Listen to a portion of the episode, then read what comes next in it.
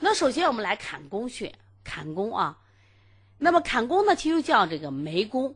首先呢，我们来看一下啊，它这个精准定位，精准定位里面，其实头面部的穴位，我觉得争议不太大，争议比较大的就是手上的特定穴，这个我们后面讲。今天我们讲头面部的争议不太大，我们来看一下。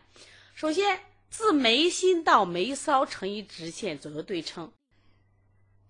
那么我们来看一下，我为啥要正本清源呢？正本清源，我们看看古代的小儿推拿书它怎么说的。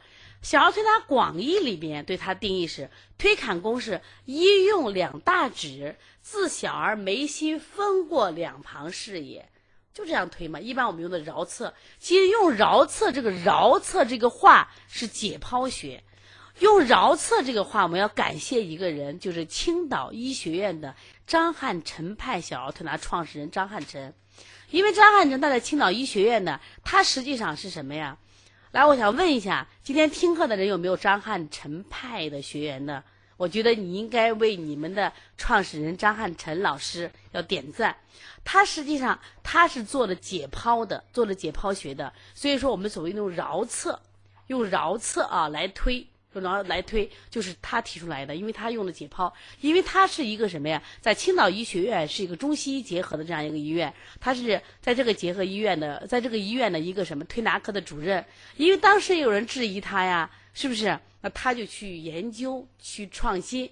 那么你看，比如自眉心。一用两大指自小儿眉心分过两旁视野，这是我们中医表达。然后你要说用拇指的桡侧面去推，这就用了解剖学的，知道吧？然后呢，离症按摩要术是张振云，他写的推坎宫，坎宫在两眉上，写的还比较糙啊。然后推坎宫法怎么推？法治外感内伤均宜，说明什么？内伤也行，外感也行，说明它的穴位的属性马上就出来了啊。然后呢，一用两大指，春夏蘸水，秋冬蘸葱姜，或者或蒸麻油，由小儿眉心上分推两旁。我跟你讲，你你要读这个谁的书啊？就张振云的书，你会喜欢上他的。要张振云这个人啊，他在写这个小儿推拿这个手法的时候啊，就讲你在做推的时候一定要蘸汤，什么意思？就说恐伤之。就别伤了孩子。哎呀，我说这个人真心细，真有爱。他的原话就是什么？说一必蘸汤汁，恐伤之，伤了孩子。你看，我觉得一个大男人啊，在做推拿的时候，人家在写东西的时候，细节写这么好。所以这个张振云，这个小儿推拿名家，他是个也是个情感非常丰富的男人啊。然后，因此我们看到他的穴位属性是啥？解表穴，寒热均匀，就是。外感四大手法，我可以做风寒解表，我也可以做风热解表。所以说，它的属性是解表穴寒热均宜。穴的药性知道了吗？第一个是精准定位，第二个是穴的药性，明白了吗？穴的药性啊。然后我们再来看一下它的基本功能。基本功能是啥？疏风解表嘛。感冒发烧、醒脑、明目、止头痛，就是我们说，因为表症引起的时候，哎呀，头疼呀、发烧呀，这种啊，头晕呀、头痛，它都能治，推坎宫都能治啊。那这这个东西大家都会，那我想今天讲给大家的延展功能，除了这些功能以外，它还有别的功能吗？我们前两天在讲这个，那那就是讲的第二节课的时候，我讲这个穴位配法，是不是？我们近端取穴，是不是近端取穴？近端取穴的时候，大家记得近端的穴，眼睛周围的穴是不是都治视力呢？对不对？因此近视呀、弱视呀、眼干涩啊、流泪呀、成人的飞蚊症啊，是不是青光眼呀、白内障呀？那你近端不用说呀。所以说推坎宫能不能治鼻炎？没问题，是不是？因为这个地方刚好是鼻窦区呀。坎宫这个地方刚好是我们的额窦区嘛，是不是可以治鼻炎？说它延展功能，你知道吗？你要知知其一，你是不是还要知道其二呢？其二都很重要。其二是啥？哦，原来它还能治什么呀？烦躁，还能惊风，还能治目赤肿痛，还能治近视、弱视、眼干涩、流泪，还能治鼻窦炎。为什么能治？是因为它是近端，它配合着肝经小天心、脑龙穴，它的功能可以无限放大。这样的话，一个推坎宫，是不是它可以变成无数个功能？是不是穴位的外延性是不是就大了？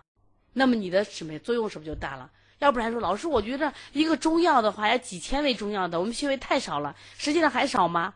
一个推坎宫，我们可以延伸到七八个功能，穴位是不是作用就大了？好了，操作方法，用两大拇指的螺纹面也行，桡侧面也行，从眉头向两，眉梢推去，力量是均匀的。那么分推坎宫又叫做分推头阴阳，实际上它是我们头部的一个调理阴阳的这样一个穴位，一般推几次？三十次、五十次就可以了。那么用穴的误区在哪里？大家要记住，用穴的误区。我们很多人做小儿推拿的时候，我想问大家啊，我想问一下，你们认为手法重一点好呢？你们认为手法轻一点好？这是第一个问题啊。也就说，或者换一种问法，就是你在做小儿推拿的时候，手法重还是轻？你来回答一下，你用的手法重还是轻？我可是见过重手法的，我到内蒙去。我发现内蒙的小儿推拿手法是非常重的，非常重啊！手法太重。第一个，本身小儿推拿啊，本身小儿推拿手法没有重的。我看咕噔说该重重，该轻轻，没有重的。小儿推拿手法啊，最重的手法，咱离开撇开按法和掐法，推法是最重的。在一八八八年，张振云写的《离症按摩要术》里边，他把这八个手法比会，只有谁最重？只有推法是最重的，但是说不算掐法和按法，都是强自己手法。只有推法是最重的，捏脊法都是强自己手法的。另外说，那另外的，那么因此所有的手法推能有多重啊？都很轻。那么解表的穴位，轻中更轻，明白不？轻，要轻。所以解表穴位手法轻，不能重，因为解表就要向向上向外发散。我们在学十大配穴的时候，我是不是反复给他讲，解表的穴位是不是向上向外啊散，对不对？因此手法要轻，你重的话容易引邪入里，明白不？那么还有一个取穴不精准，什么意思？坎宫穴是眉头到眉尾，来说你自己，你会不会推的又飞了？你自己现在看，你服帖不服帖？一定要从眉头到眉尾，不能到中间就飘起来了。就推着推着就飘了，还好，我觉得坎宫穴还好，特别是三关穴，推的就推一半，上一半都飘起来了。你砍过你试试看，你看你推了飘起来没有？一定是眉头到眉尾，它的穴位是眉头到眉尾，就你取穴的时候一定是眉头到眉尾，你不能是推眉头到眉到眉尾，到了三分之二你就起来了，那你就错着了。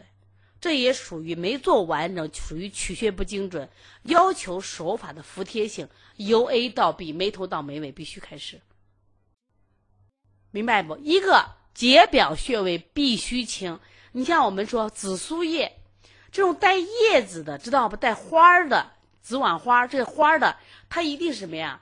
向上的，向上的，它都是轻的，向上向外散的。解表穴位也是这样子的。听明白没啊？在眉弓上嘛，眉头眉尾上，眉头眉尾嘛，在眉弓上，你不能挨的，不能到眉毛上去了啊。